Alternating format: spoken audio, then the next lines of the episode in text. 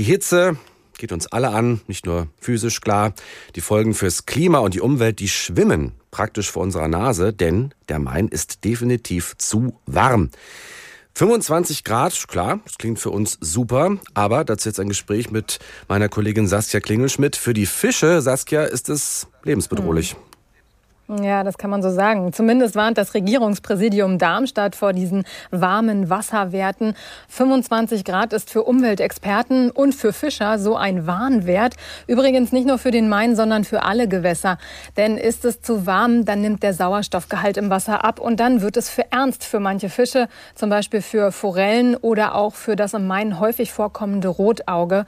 Andere Fischarten, die sind so ein bisschen resistenter, der Karpfen etwa, der Zander oder die Karausche und die können so ein paar Grad mehr ab. Was heißt das jetzt für die Fische im Main? Da hat das Thermometer im Bereich Frankfurt-Osthafen heute Morgen 25 Grad angezeigt, gestern Abend sogar noch ein halbes Grad mehr. Hm.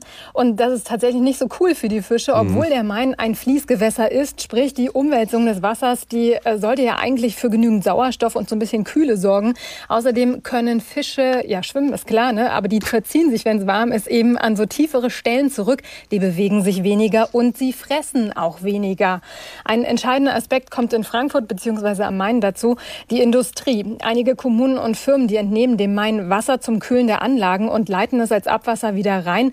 Und dann wird der Fluss natürlich wärmer. Der Nährstoffanteil steigt, der Sauerstoffanteil nimmt ab und schwupp haben die Fische ein teils lebensbedrohliches Problem. Okay, also wie können wir den Main jetzt kühlen? Hm. Tja, mit äh, Einsicht würde ich mal sagen. Also erstmal auf weite Sicht natürlich Umweltschutz betreiben, das ist ganz klar. Aktuell aber kein Wasser entnehmen, auch nicht aus den benachbarten Bächen oder Teichen.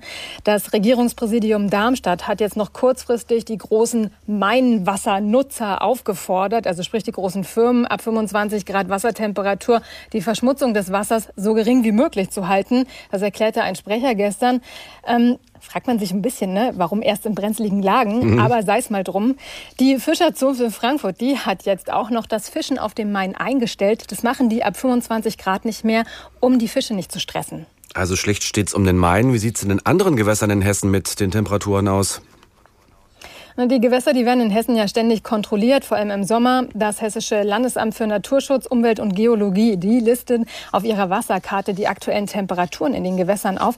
Und da kann man sehen, neben dem Main hier in Frankfurt hat zum Beispiel der Eichelbach bei Schotten im Vogelsbergkreis gestern 26,4 Grad gehabt.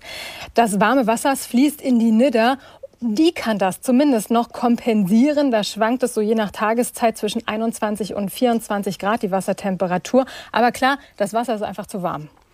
Und wie sieht es bei den stillen Gewässern aus? Naja, je wärmer es ist, desto mehr erwärmen die sich natürlich auch. Ich habe vorhin mal mit dem Frankfurter Fischerverein, dem Vorsitzenden Christian Haltenberger, gesprochen. Deren Gebiet, das liegt so außerhalb von Frankfurt im Wetteraukreis, im Taunus, im Main-Kinzig-Kreis. Und die freuen sich zum Beispiel, wenn die örtlichen Feuerwehren so eine Löschübung machen am Wochenende am Teich, weil dann das Wasser einmal ab und wieder reingepumpt wird. Sprich, da kommt frischer Sauerstoff in die Seen und Teiche. Ansonsten gilt jetzt vor allen Dingen vielerorts die Anordnung Wasser entnehmen verboten und da steht hoffentlich Umweltschutz vor grünem Zierrasen.